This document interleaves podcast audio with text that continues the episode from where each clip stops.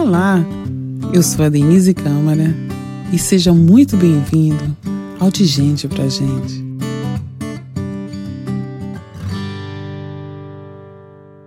Pronto. Agora o bebê abortado, namoro desfeito. Eu achei que simplesmente eu conseguiria viver uma vida normal e tranquila, como se isso tudo tivesse sido apagado. E aparentemente isso aconteceu. Eu fui viver as coisas que eu gostava de viver, viajar para onde eu gostaria de viajar. Mas uma coisa começou a me chamar a atenção. Mesmo eu frequentando essas sessões espíritas, mesmo fazendo tudo que eles faziam, que eles pediam, né, que eles me orientavam a fazer porque era melhor para mim, segundo eles era estranho que o que realmente eu queria fazer eu nunca conseguia fazer. Por exemplo, eu queria muito fazer faculdade de jornalismo. Eu sonhei a minha vida toda em ser jornalista. Sempre quis isso. Mas uma das coisas que me paralisaram, não vou nem dizer que foi as instruções espirituais. Foram palavras que me deixaram no caminho. Por exemplo, o meu professor dizia assim: "Ah, para passar em jornalismo você tem que ter não sei quanto de. Aí dizia os percentuais, né? Para poder conseguir, porque era da Universidade Federal e que a concorrência era muito grande e aquilo me paralisava, então eu começava a pensar, não, tem que fazer um curso que nem para entrar na faculdade, porque eu não posso ficar o tempo todo tentando, né, um, dois, três, quatro anos, não. E não me inscrevi no curso que eu queria, eu me inscrevi no curso que eu achei que dava para passar. Só que no curso que eu achei que dava para passar, eu não passei. Aí veio o segundo ano, novamente. Ao invés de eu tentar o que eu queria, que era comunicação, eu não fiz de novo comunicação e tentei uma outra coisa. E perdi novamente. E no terceiro ano, eu já nem queria mais saber do que é que eu ia passar. Eu só queria passar. Eu só queria entrar na universidade, que eu não queria mais ficar tentando. E aí fui fazer um curso que não tinha concorrência, que era filosofia. Você tinha que fazer o vestibular sim, mas não existia concorrência. Como naquela época era uma fase que, pelo menos lá em Salvador, as, as coisas estavam mudando no mercado, por exemplo. Até então, os cursos técnicos eram muito valorizados, mas agora eles mudaram e praticamente até para você atender um telefone, você tinha que ter um curso superior, não importava em que área. Então eu fui por essa linha aí, ter um curso superior para trabalhar em qualquer área.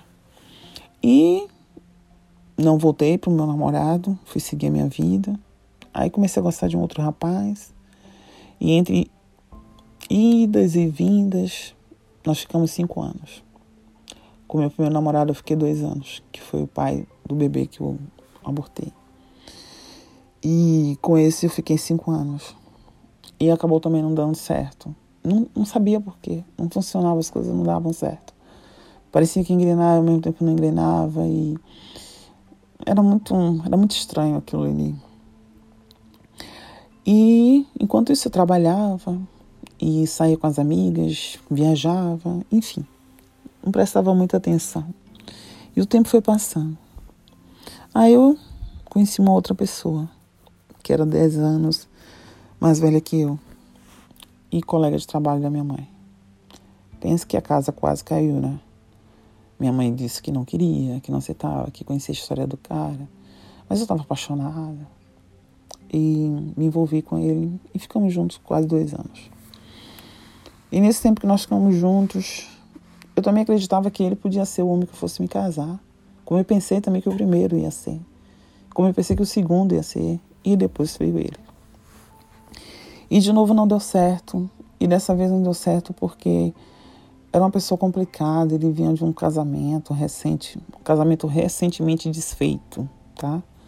Ele estava separado e a gente começou a namorar, era tudo muito legal. Vivíamos nos teatros, no cinema, nos eventos. Ele era um homem bonito e eu também estava no auge de beleza também, muito. E hum, era um casal que fazia sucesso, vamos dizer assim. Era motivo realmente da, de chamar a atenção das minhas amigas, todo mundo do meu namoro. E eu achei assim que eu me encontrei com aquela pessoa. Até que quando a gente estava quase completando dois anos juntos, ele sempre ia de sábado em sábado na casa da mãe dele, que era fora de Salvador, uma cidade chamada. Não, não vou dizer o nome da cidade, não. Porque o testemunho meu não é para falar da vida das pessoas. E eu nunca desconfiei, eu sempre achava que ele ia ver o filho dele que estava lá, que ele tinha um filho né, crescido e que vivia lá, e nunca desconfiei. Aí um dia ele foi e não voltou. E eu assustei, porque ele sempre ia no, na sexta-feira, ele voltava na segunda de manhã, cedo ele me ligava. E dessa vez ele não ligou, e o que me assustou muito. E eu não conseguia falar com ele no telefone, o telefone sempre dando direto na caixa. E aí eu perguntei, ninguém me respondia, a irmã dele não dizia nada, aí eu fiquei mais preocupada, gente, está acontecendo alguma coisa, ele nunca fica tanto tempo sem dar notícia. E aí uma colega dele de trabalho disse assim, olha, tá todo mundo escondendo de você, mas eu vou te dizer, porque eu liguei pro trabalho dele, né? Eu vou te dizer, ele tá lá porque a namorada que ele tem lá acabou de dar luz ao filho dele. Ai, que desespero, eu não sabia nem que ele tinha outra namorada, muito menos que ela tava grávida. Ai, como eu chorei, como eu fiquei me sentindo tão humilhada, envergonhada, tão boba, tão e aí eu acabei terminando o relacionamento. Eu disse que eu não ia conseguir conviver com aquilo. Eu não tinha maturidade para contornar as coisas. Eu não tinha. E aí fiquei sozinha novamente. E aí foi quando eu conheci uma pessoa, eu não vou dar muitos detalhes, mas uma pessoa que representava o que eu sonhava de um relacionamento. Uma pessoa de muita cultura, muita informação, sabe? Eu prezo muito isso. E começamos a nos relacionar e foi muito bom. E a brincadeira foi seguindo e completou uns sete anos juntos. Também sete anos assim, entre idas e vindas, entre eu querer um relacionamento ficasse mais firme, com responsabilidade, e ele sempre só querendo ficar no namoro, apesar de ser uma pessoa madura. E um dia eu, na minha tristeza, na minha angústia, cheguei na, na sessão espírita da qual eu frequentava e falei sobre isso, que eu queria terminar aquele relacionamento, que aquilo estava me angustiando muito. E o líder da mesa disse para mim assim: Não, Denise, você não pode terminar, porque ele é um presente do espírito para você. De um dos espíritos que eu cultuava, né? Que é um monte. E eu achava que realmente tudo que o Espírito, que o Santo, que eles julgavam santo, não é o Espírito Santo de Jesus, mas que é o Santo que eles dizem que é santo, dava para nós era bom. Só que eu vou te dizer uma coisa: o que é bom de Deus, o que é bom mesmo para sua vida, te respeita, te assume. O que é bom, não fica fazendo jogo com uma pessoa e outra. E eu queria sair daquilo eu não conseguia, eu não conseguia. Foi quando um amigo meu de adolescência, que vive em Portugal, me convidou para passar férias com ele em Portugal. Era amigo mesmo, meu amigo. E ele disse assim: ah, Denise, vem aqui para dar um tempo. Se parecer sua cabeça, você vai gostar. Lisboa é linda, principalmente no verão. E eu fui. Mas como eu já queria me livrar desse relacionamento, eu disse assim: minha mãe, eu vou, eu vou pedir demissão do meu trabalho e vou me esforçar para que as coisas funcionem. E se tudo funcionar bem, por favor, eu vou. Quero que a senhora prove que eu vou ficar vivendo fora do país. E realmente eu me apaixonei por Portugal. Fiquei encantada, mas agora eu tinha um impasse eu não tinha documento para permanecer em Portugal. Eu conheci, consegui até pessoas que queriam me dar documento. Esse meu amigo, por exemplo, ele disse: Eu posso casar, um casamento só mesmo de fachada, para que você tenha documentação. Esse meu amigo é homossexual, ele tinha o marido dele, esposa, não sei como é que chama o namorado dele, mas disse que não se importava de me casar para me dar o documento. E depois teve um outro rapaz também que se interessou por mim, mas esse queria mesmo casar de verdade para me dar documento, mas eu, eu não quis. Porque eu pensava assim, eu ainda tinha no meu coração o sonho de me casar.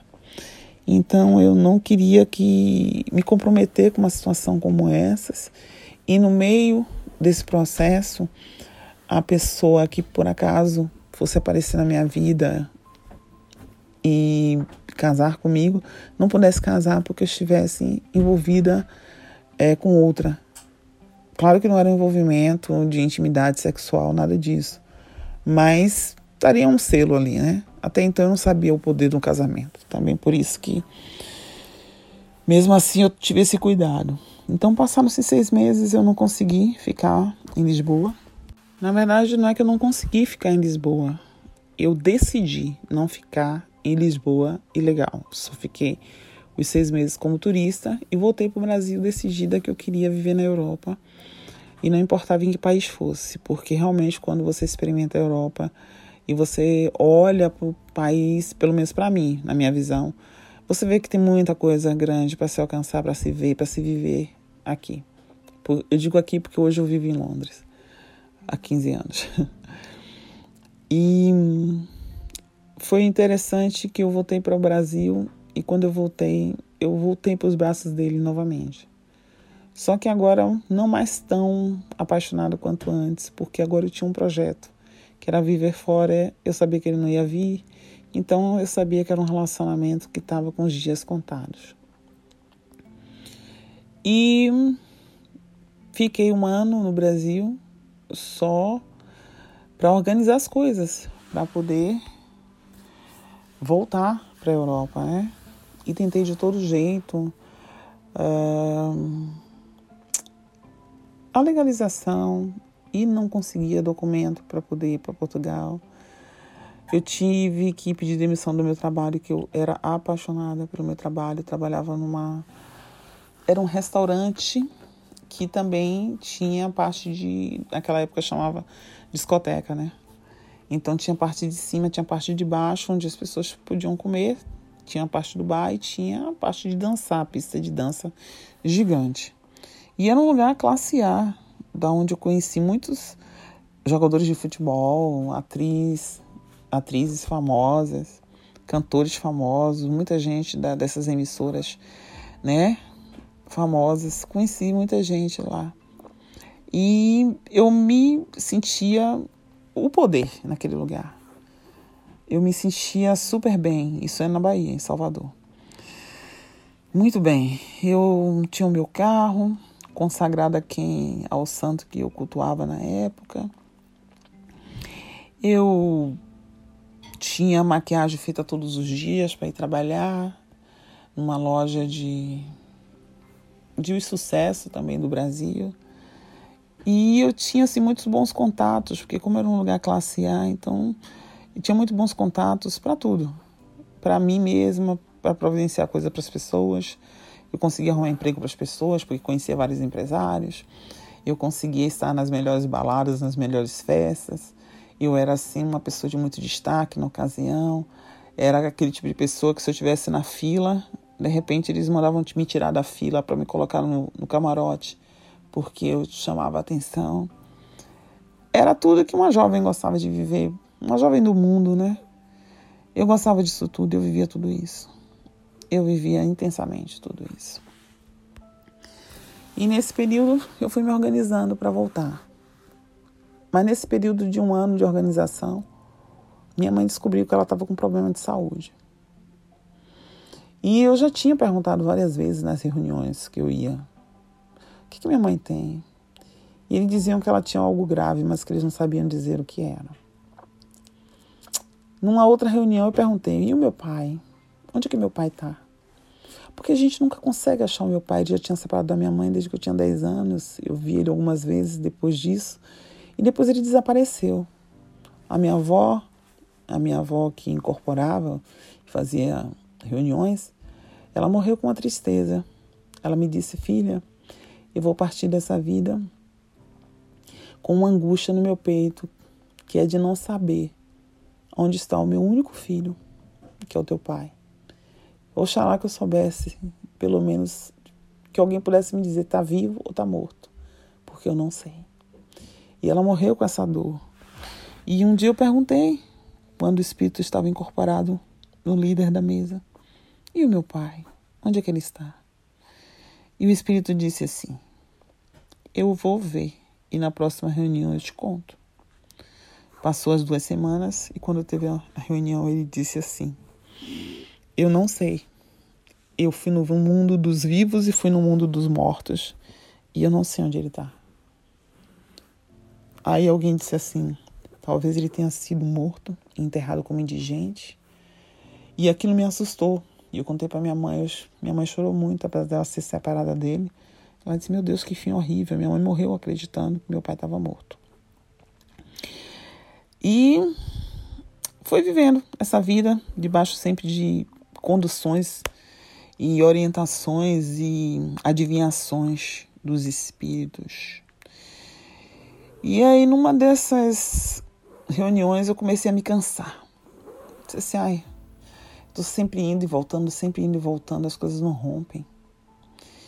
E aí, um dia, eu perguntei, eu pedi, oferecendo, né, na reunião espírita, a minha família, como hoje fazemos na igreja, a gente não oferece família para que Deus cuide. Então, ofereci ali aos espíritos para que Deus cuidasse da minha família. E aí foi nesse dia que começou a despertar porque quando eu perguntei, quando eu perguntei não, quando eu pedi, por favor, cuida da minha família, da minha mãe, dos meus dois irmãos. E quando eu falei os dois irmãos, o espírito que estava na pessoa olhou para mim com o olho assim espantado e disse com a voz bem grossa: Que irmão? Aponta para que lado você está falando? O lado onde é a casa dele. E aí eu apontei para o lado da casa que dava direção, não era ali naquela mesma rua, mas dava direção para a casa do meu irmão, que é aquele que é dois anos mais novo que eu, que não queria colocar a cabeça na testa do bode e que agora era pastor, é pastor. E eu disse assim, aquele lá. E quando eu disse isso, o espírito desesperou, rebateu o corpo da pessoa que ele estava possuído, né? Porque estava ali infiltrado, e começou a bater, começou a gritar que nele não, nele eu não posso. Ele é do grande, eu não posso tocar nele. E de repente, o homem deu um suspiro assim, ó.